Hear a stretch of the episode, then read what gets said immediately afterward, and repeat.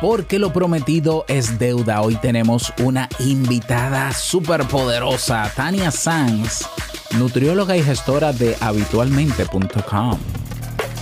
Bienvenido a Modo Soloprenur. Ponte cómodo, anota, toma acción y disfruta luego de los beneficios de crear un negocio que te brinde esa libertad que tanto deseas. Y contigo tu anfitrión amante de la cultura japonesa, aunque no sepa lo que significa Kyokino, y con un nombre que nada tiene que ver con Naruto. Robert Sasuke. Digo, Sasuke.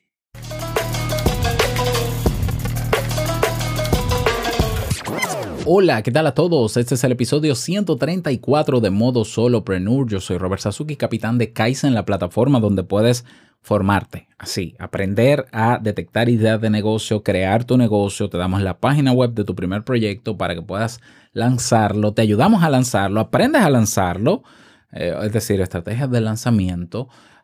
Y ya si te haces millonario, pues ya tú haces lo que tú quieras con tu página web, te la llevas a tu hosting y demás. Mientras tanto, tienes el soporte de nosotros mi soporte personalizado, tienes también el apoyo de un grupo de personas en la comunidad que también están montando sus negocios y hay más de 40 cursos de diferentes temáticas también de desarrollo personal, de marketing, de marca personal, de productividad personal que te ayudarían también a mejorar en tu negocio de podcasting, de podcast, si quieres hacer un podcast para promover tu negocio o para hacer inbound marketing, todo lo tienes en kaizen.com a un precio muy bueno. Así que ve a www.kaisen.com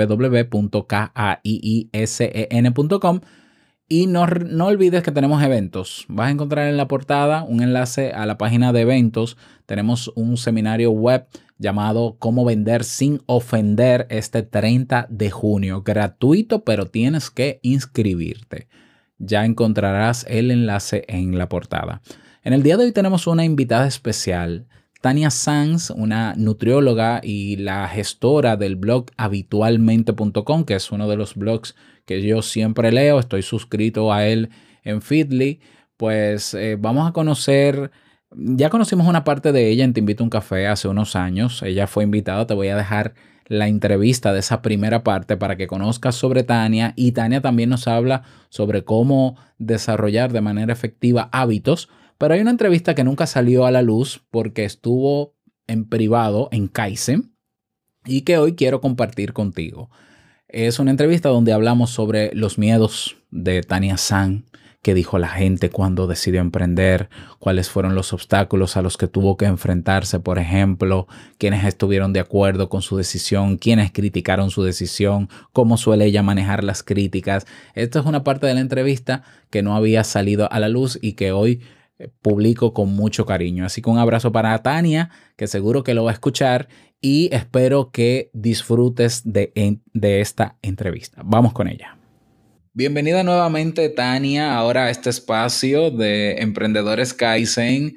Es un placer tenerte también aquí, que dediques unos minutos de tu vida también con nosotros. Para mí es de mucho valor. Tania, quería preguntarte o comenzar preguntándote, ¿por qué decidiste emprender? ¿Por qué no tomaste el camino fácil, tradicional de, ser empleada quizás? ¿O, qué fue lo que te motivó al fin a llegar a, terminar ¿no? con este emprendimiento de un blog de habitualmente? Ay Dios, bueno, la verdad es que yo empecé el blog y no dije, ahí voy a emprender y voy a hacer el blog. Es decir, como que después ya que tenía el blog dije, bueno, esto creo que coincide con la definición de emprender, entonces soy emprendedora pero no fue a la inversa, ¿no? Yo empecé y después me di cuenta que era emprender. También eh, se ha puesto mucho más de moda recientemente la palabra, así que también por eso yo creo que era, era parte de, del, motivo. Pero ¿por qué lo hice? La verdad fue por miedo. ¿Cómo, cómo por miedo? Eh, Explícame. Sí, sí, sí, yo tenía, yo tenía mucho miedo de bueno, yo veía que yo estaba, estaba haciendo el doctorado y yo veía que había algunas compañeras que se graduaban y, y tenían problemas para encontrar trabajo. Yo decía, pero ¿cómo puede ser posible si ellas acabaron ya la maestría, están súper preparadas, están en el mejor grado académico? ¿Cómo puede ser que no encuentren un trabajo, bueno, no encontraban un trabajo, mejor dicho, como acorde o al nivel que, que les correspondía, ¿no? Con toda esa preparación. Y también yo veía algunos amigos, amistades en México que tenían que tener dos trabajos como para, para ir tirando, ¿no? Y, y, no podían dedicarse a eso que les gustaba porque no había algo que realmente pagara las facturas de eso que les gustaba. Y, y bueno, entonces me empezó a dar miedo, no porque no quisiera trabajar mucho o por pereza o porque soy, soy millennial y quiero, me siento súper entitulada de ganar como empresaria, pero pero no quería, eh, pues no sé, invertir mi tiempo en algo que no me encantara, en algo que, que no me sintiera satisfecha y, y, tampoco quería seguirme preparando más y llegar a un punto en el que no hubiese tantas oportunidades porque porque a veces no las hay, ¿no? A veces uno no las, no las encuentra, no llegan a tu puerta o, no las existen. Así que yo dije, no, en lugar de buscar oportunidades, voy a empezar a crear mis propias oportunidades. Voy a empezar a crearme mi oportunidad y crearme mi fórmula, porque a lo mejor la fórmula de trabajar, de estudiar mucho ya no está tan, tan, tan nueva, ¿no? no es, ya está un poco obsoleta y hay que ponerse las pilas. Entonces dije, no, no, me voy a empezar a buscar mi propia oportunidad y así fue cuando empecé habitualmente, porque quise evitarme el... El otro camino. Exacto, no, no quería, no tenía, no tenía ganas de ver si eso era, si eso me daba la oportunidad o me daba lo que yo quería, sino quise como empezar a, a crearlo por mí mismo. Pero quiere decir entonces que cuando, cuando pensaste en hacer el blog, viste el potencial que tenía, ¿no? Eh, el, el, el crearlo. Mira, la verdad es que yo dije, voy a hacer algo. O sea, voy a hacer algo. Yo ya, yo tenía, obviamente, tuve la suerte de, también mi novio ya estaba mucho más avanzado en el tema de negocios online y todo esto y como que pues obviamente fue un gran apoyo, pero, pero yo dije, ya tengo que hacer algo, o sea, es decir, yo voy a empezar a montar algo y, y empezar a como que tenía tanto miedo del futuro que no me dio tiempo de tener miedo de lo que estaba creando. ¿Me explico? Es decir, tenía tanto miedo de eso que me pudiera pasar que dije, ya yo me voy a aventar a esto y, y que pase lo que tengan que pasar. Y si no funciona por cualquier cosa de la vida, del, destino, de lo que tú quieras, de porque no lo hice bien, porque no era el momento, por lo que tú quieras, yo siempre voy a tener todavía pues la opción de volver al camino tradicional. Es decir, no estoy renunciando por completo porque, porque no, no me estoy cerrando puertas, simplemente estoy empezando por aquí, viendo, en México se dice tanteando el agua a los camotes, o sea, viendo a ver si, si va o no, así con la puntita del dedo, y si va, pues me sumerjo toda, pero si no, pues voy a, voy a, voy a intentarlo. Y eso fue la mentalidad, esa fue la mentalidad. Claro, totalmente. ¿Y cómo te preparaste luego de tu tomar esa decisión de, bueno, voy a crear un blog, pero, pero algo, o sea, el hecho de que tú te gradúes de doctorado, que es un tema muy particular, ¿no? De tu profesión y demás, pero no basta con eso para montar un blog. Algo, algo tuviste que aprender para, para, para trabajarlo. ¿Cómo te preparaste? ¿Qué cosas alternas o paralelas a tu profesión o diferente, diferentes de tu profesión eh, tuviste que aprender para, para comenzar? montón de cosas. O sea, de verdad que yo pasé de saberme las propiedades de la sandía a de repente aprender cosas que yo no tenía ni idea, pero eso es un proceso. Es decir, al principio lo que yo hice, al, o sea, minuto cero, fue empezar a investigar. Es decir, yo me puse a hacer una lista de blogs que me gustaban, de páginas en inglés y en español que más o menos representaban esa idea difusa de lo que yo quería hacer, porque tampoco la idea fue de que yo me desperté y dije, ya, habitualmente.com. Iluminada, sí. Ya, todo. ya está, habitualmente.com, ya, pegó, ya está, no, o sea, fue como un proceso y la idea fue tomando forma poco a poco. Así que lo que yo hice fue, bueno, me tengo que inspirar, ¿no? Tengo que encontrar como esa pues no sé, empezar a ver qué hay allá afuera que se parece un poco a lo que yo quisiera hacer. Entonces empecé a ver, hice una lista, analicé las páginas eh, y sobre todo me puse a escribir, porque dije, si yo tengo que hacer un blog es porque tiene que haber, o sea, tiene que haber artículos. O sea, entonces yo dije, tengo que escribir. Entonces me puse a escribir de, de cosas que se me hacían fáciles, como el tema de nutrición, Eh, eso era algo que se me daba porque yo había estudiado el tema, entonces era algo que yo me sentía cómoda al escribir sobre cosas de alimentación. Entonces yo empecé a escribir, aunque no, esos artículos no se publicaron, los artículos no sé ni dónde están, pero lo que lo, que lo hice fue para, para entrenarme en ese hábito, en, en esa práctica de, de, empezar a soltar, o sea, empezar a crear contenidos y investigar un poco también el tema de, pues, de la estrategia, ¿no? ¿Qué, qué estrategia voy a seguir para, para empezar? Porque hay muchas cosas que se pueden hacer, ¿no? Puedo darle con todo al Instagram, puedo darle con todo al Facebook, puedo darle con todas las, todas, o sea, es decir, hay muchas estrategias y yo tenía que, que definir bien qué estrategia y esto fue poco a poco, así que conforme, conforme pasaron los meses, que fueron meses, no fue una semana ni nada, em, empecé a ver eh, que, que, me gustaba el tema de salud, ¿no? Pero que no me quería quedar encajada en el tema de alimentación, porque la alimentación va, va más allá. Entonces no, no encontraba todavía ese, ese tema que encajara con más cosas, hasta que, como te digo, me puse a analizar mi experiencia en como, como, mi profesión, lo que yo había vivido, lo que, y ahí fue cuando entonces dije, ya, claro, los hábitos es un tema que además estaba como muy de moda el tema del el libro de The Power of the Habit de Charles Los siete hábitos de, las personas. Los siete hábitos. O sea, era como un tema también que, que pegaba bien y, que me, gustaba. O sea, yo me leí esos libros con un montón de gusto y me están todos subrayados. O sea, yo subrayé todo el libro porque a mí me encantaba el tema y me sigue, obviamente, apasionando.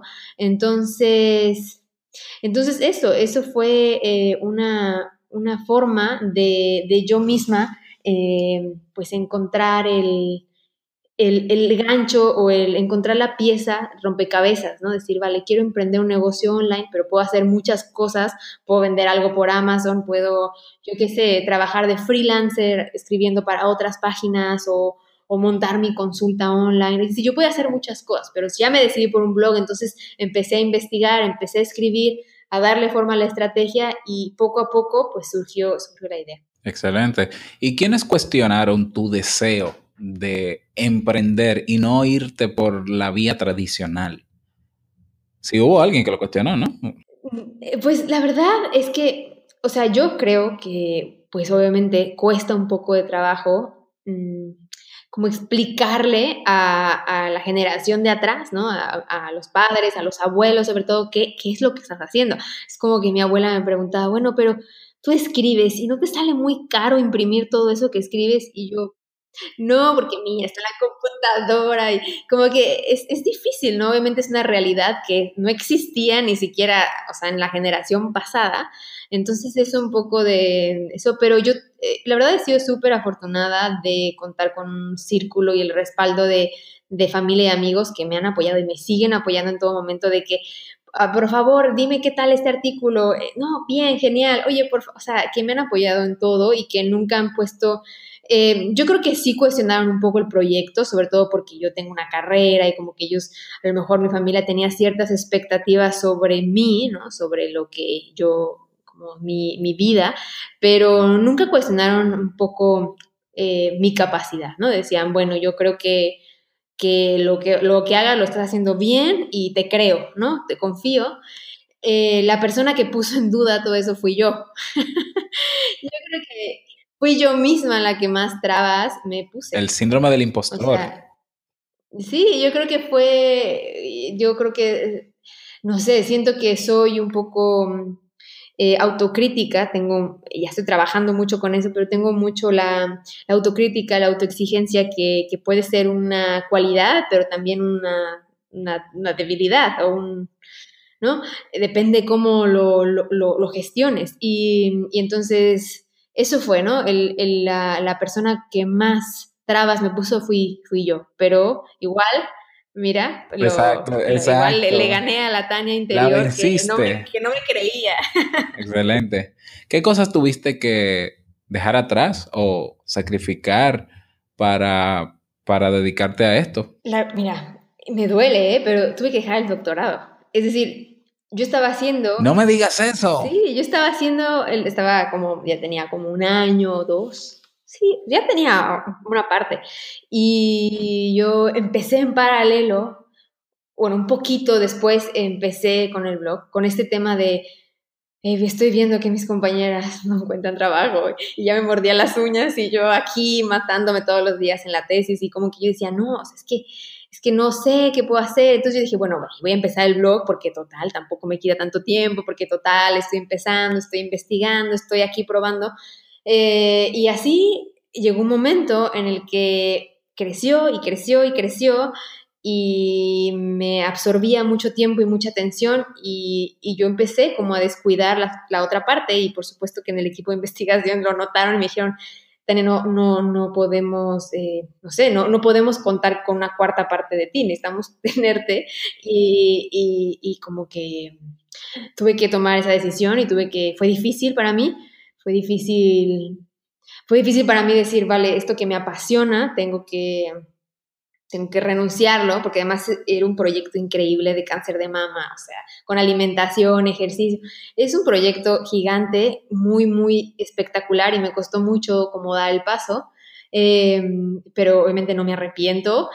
Y bueno, ya ahora tuve que, no renunciar, pero tuve que hacer una pausa y lo quiero retomar, a lo mejor no en el mismo proyecto, pero en algo, en algo similar. Entonces, el próximo año ya eh, tengo ese, ese, ese reto, ese plan de retomar para, para, porque me lo prometí, ¿no? Y eso es importante. Entonces, pero bueno, ahora ya estoy en un punto en el que pues puedo organizarme mejor y puedo, puedo compaginarlo. Pero al principio se requería mucho más trabajo y como empujar esa bola eh, de nieve montaña arriba y ahora ya un poquito ya le agarré el truco a la bola y ya como que puedo empujarla y hacer como algunas eh, tips, ¿no? De algunas organización o de productividad para, para mejorar mi tiempo, pero, pero eso fue lo que más sacrifiqué.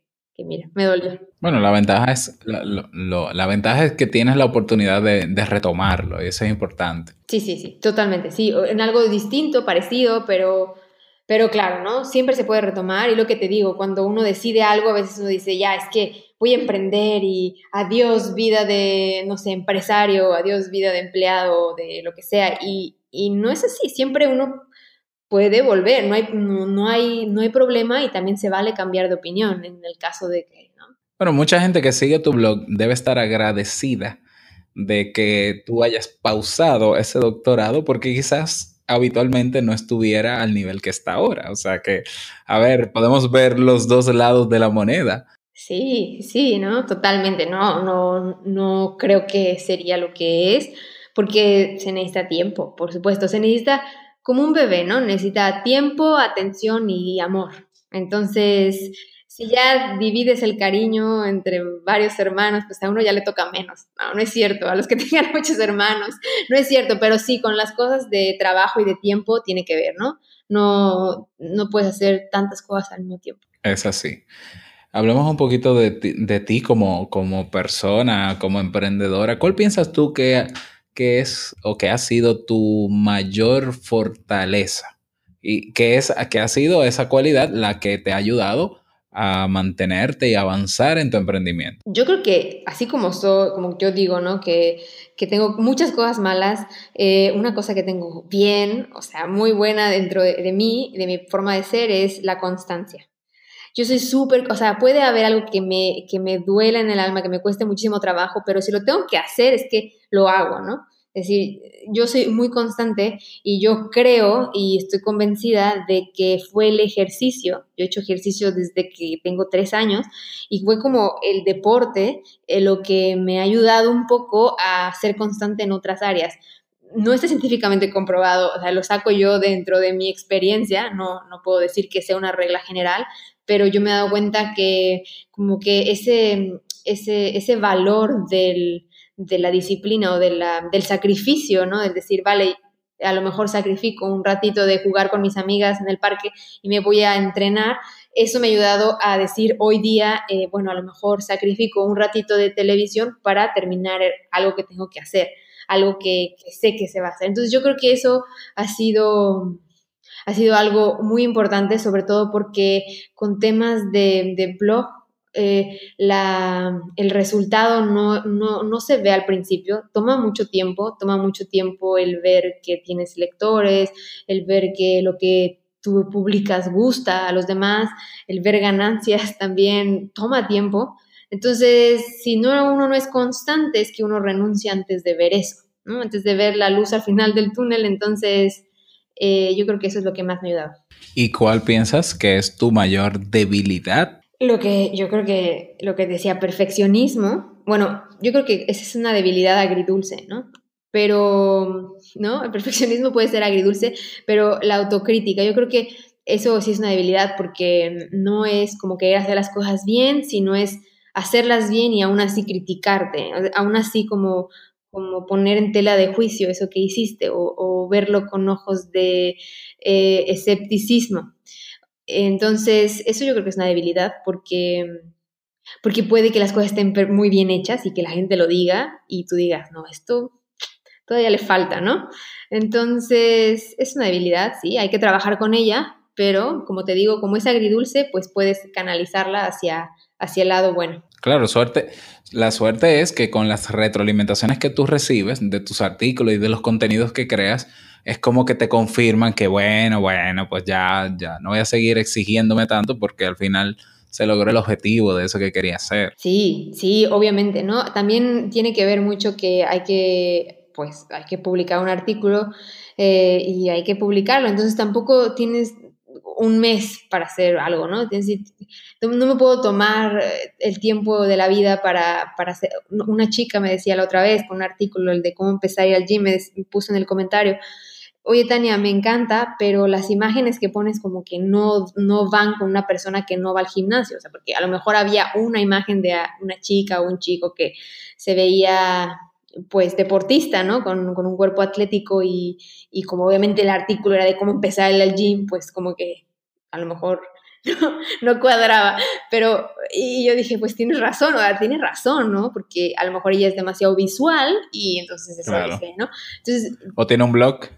sí, yo no sé. Entonces yo dije, bueno, claro, yo no sé, como que la entendí, pero al mismo tiempo, eh, pues me dije, no, no puedo ponerme a yo a contratar modelo, gente y tomarle fotos yo o, o, sea, no, no, me da todavía la, la, vida, la existencia para hacerlo, tal vez en el futuro sí, pero ahora no, entonces como que digo, bueno, claro, ¿no? Entonces ahí como que me critiqué, pero luego este trabajo personal que, bueno, este como tratar de trabajar con mis propias debilidades, fue como de un, bueno, a ver, la próxima vez lo voy a hacer con iconos o con no sé, con objetos abstractos como unos tenis o unos, no sé, eh, como que me aprendí, ¿no? Y a lo mejor este, este comentario dos años atrás hubiera sido como, como un Tania, ¿qué te pasa? ¿No? No lo haces bien, ¿por qué no te pones las pilas? Y ya está, o sea, como que hubiera sido negativo en lugar de una, una oportunidad. Claro, claro. ¿Tú piensas, Tania, que tus logros actuales se deben a que has tenido suerte? Eh, pues yo creo que sí, ¿no? O sea, yo creo que la suerte sí es importante. Es decir, tengo suerte de tener pues el apoyo de personas, ¿no? Tengo el apoyo de, gente que cree en mí, de que me confía, de que me apoya. Eh, también tengo la suerte de estar como en un país, no sé, de paz, ¿no? Te pones a ver eso, ¿no? De tener acceso a Internet, de tener mis necesidades cubiertas, o sea, en eso tengo suerte, pero yo creo que para que la suerte funcione mejor, pues hay que ponerte en el lugar correcto y hay que trabajar mucho, es decir, yo creo que hay que echarle la mano a la suerte y, y como dicen por ahí, que Casey Neistat fue el que dijo que qué chistoso que mientras más trabajo, más suerte tengo. Y sí, es cierto, ¿no? Es decir, eh, Ahí yo creo que necesitas paciencia y dedicación y lo que decíamos, constancia para que la suerte toque la puerta. Totalmente de acuerdo contigo. Em, ¿Pudieras tú contarnos sobre cuál ha sido algún error o fracaso que quizás haya sido, eh, no, que te haya marcado en, el camino, en tu emprendimiento que, y que se pueda contar obviamente eh, específicamente?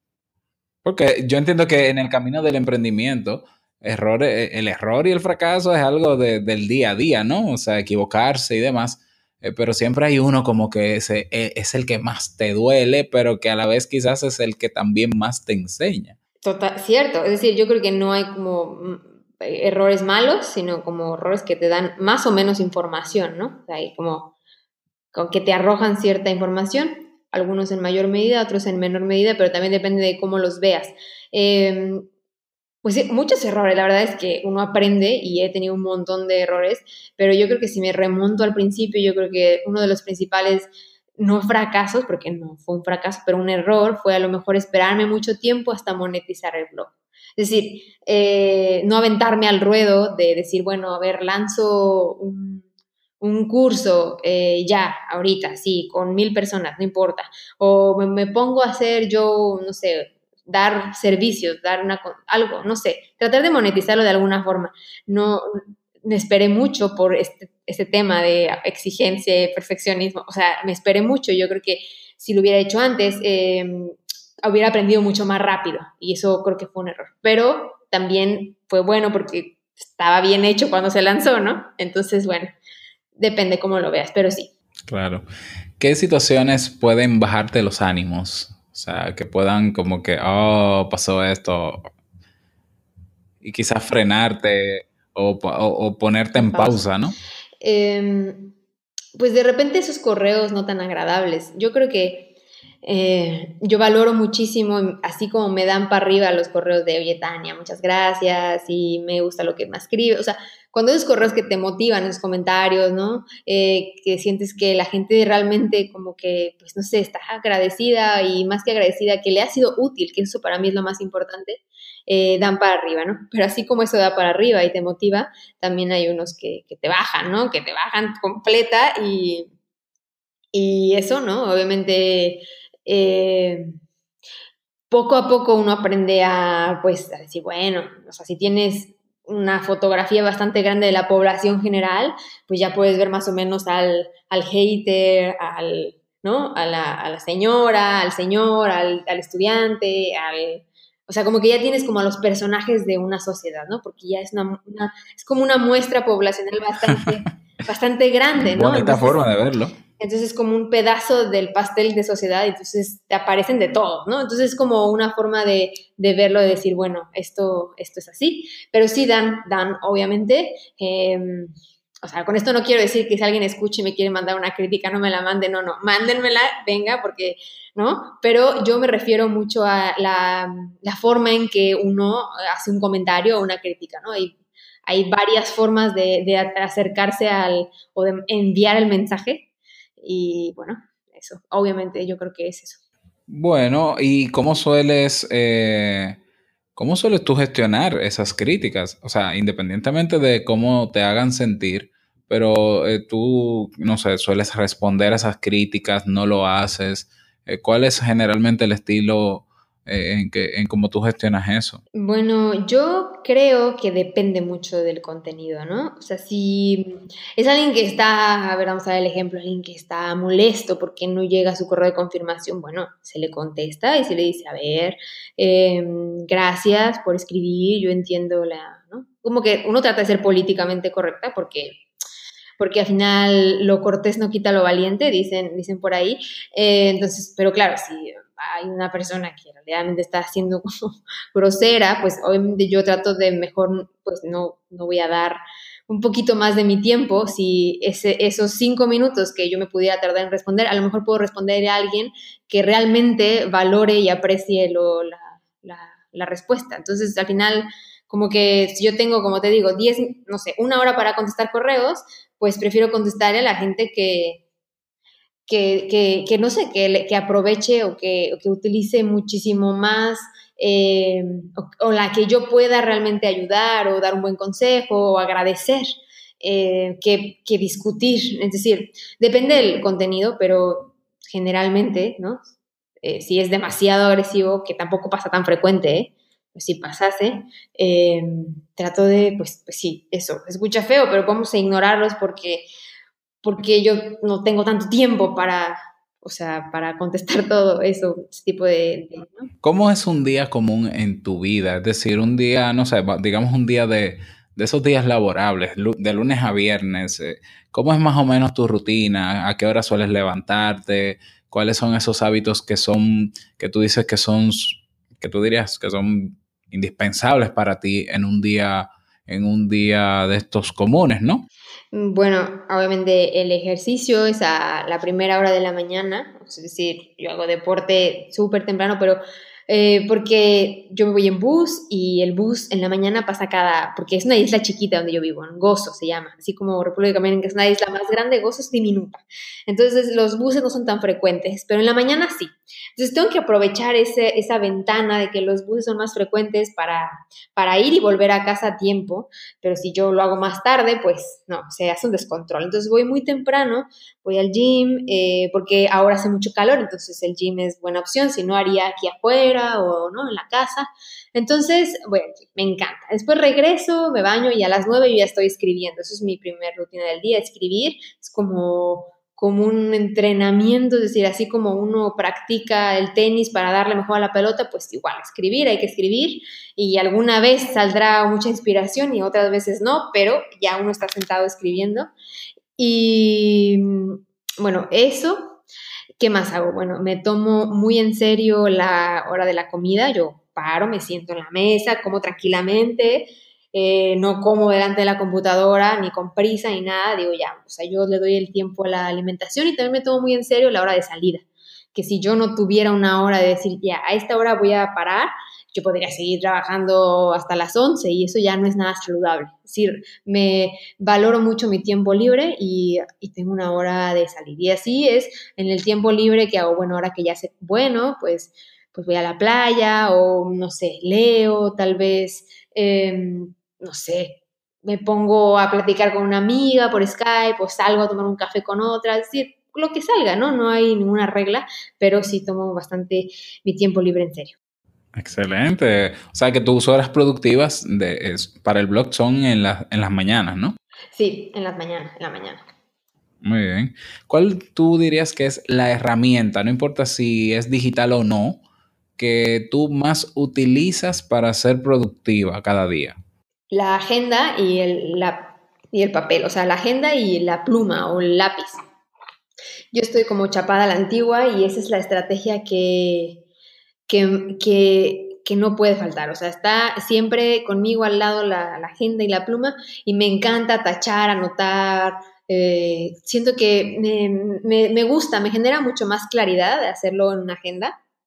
Eh, pero también a veces ciertas cosas pues las hago con la app de Todoist eh, o con Trello, también es algo, una herramienta que uso, pero generalmente la agenda es que a mí me, encanta y además sobre todo porque nunca, yo siento que toda, toda la vida estoy, o sea, estoy en un teclado, el teclado del móvil, el teclado de la computadora, pero nunca escribo ya, o sea, como que ya nunca escribo, entonces yo no digo, que se me va a olvidar, digo, no, ya, pues, obviamente escribo a mano y, me gusta porque es una forma diferente de, ver tus tareas, ¿no? De no verlos en la computadora, sino verlos en, físico, en real.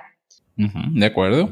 Un libro o una película que, que pudieras recomendarnos, pero que haya cambiado tu vida, o vamos, cambiado quizás no, ¿eh? pero marcado tu vida, que que no, que, no olvides, ¿no? Y que quieras recomendarnos a nosotros. Está súper difícil porque como que tengo un montón de libros favoritos y soy súper fan del cine, entonces me la pusiste muy difícil, pero... bueno, pues puede ser, pues, te lo puedo refinar más la pregunta, puede ser un libro que pueda servirle a una persona que quiera emprender o que eh, esté ya en ese camino del emprendimiento y una película que también pueda sumar a, ese tema. Mira, yo creo que libro, digo película. Te voy a dar una película que no sé si la, la, vi como en un momento como muy importante o lo que sea, pero me gusta mucho y se llama Eddie the Eagle. O sea, Eddie el águila, o sea, sería la traducción. Y, y me gusta mucho porque es como muy simple. La, la película es como, el personaje es muy simple, pero me refleja mucho como el poder de la constancia para lograr lo que quieres. y, como que refleja mucho el que nadie cree en ti y que tú digas, no, yo lo puedo lograr y que nadie cree en ti y, que, y, refleja mucho eso, ¿no? Entonces, es una película también divertida, así que esa, yo me quedaría con eso. Eddie de Eagle. Mm. Libro. Mm, ahí sí tengo varios, ¿eh? Mira, obviamente El Poder del Hábito o sea, yo creo que ese libro fue el que más me inspiró para crear habitualmente, o sea, ya es como importante, porque fue como, ¿no? Y me gustó la forma en que como que hablaba de los hábitos, porque no, no los vemos a veces en nuestra vida diaria, o el tema de los hábitos siempre ha estado como muy tema psicólogos, muy tema, ¿no? Y él como que lo cambia y lo deja a un plano más cotidiano y eso, eso yo creo que, que fue lo que más me gustó. Entonces, esos, esas dos.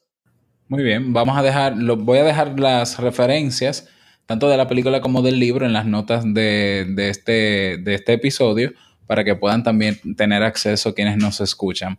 Tania, ¿qué te falta por lograr?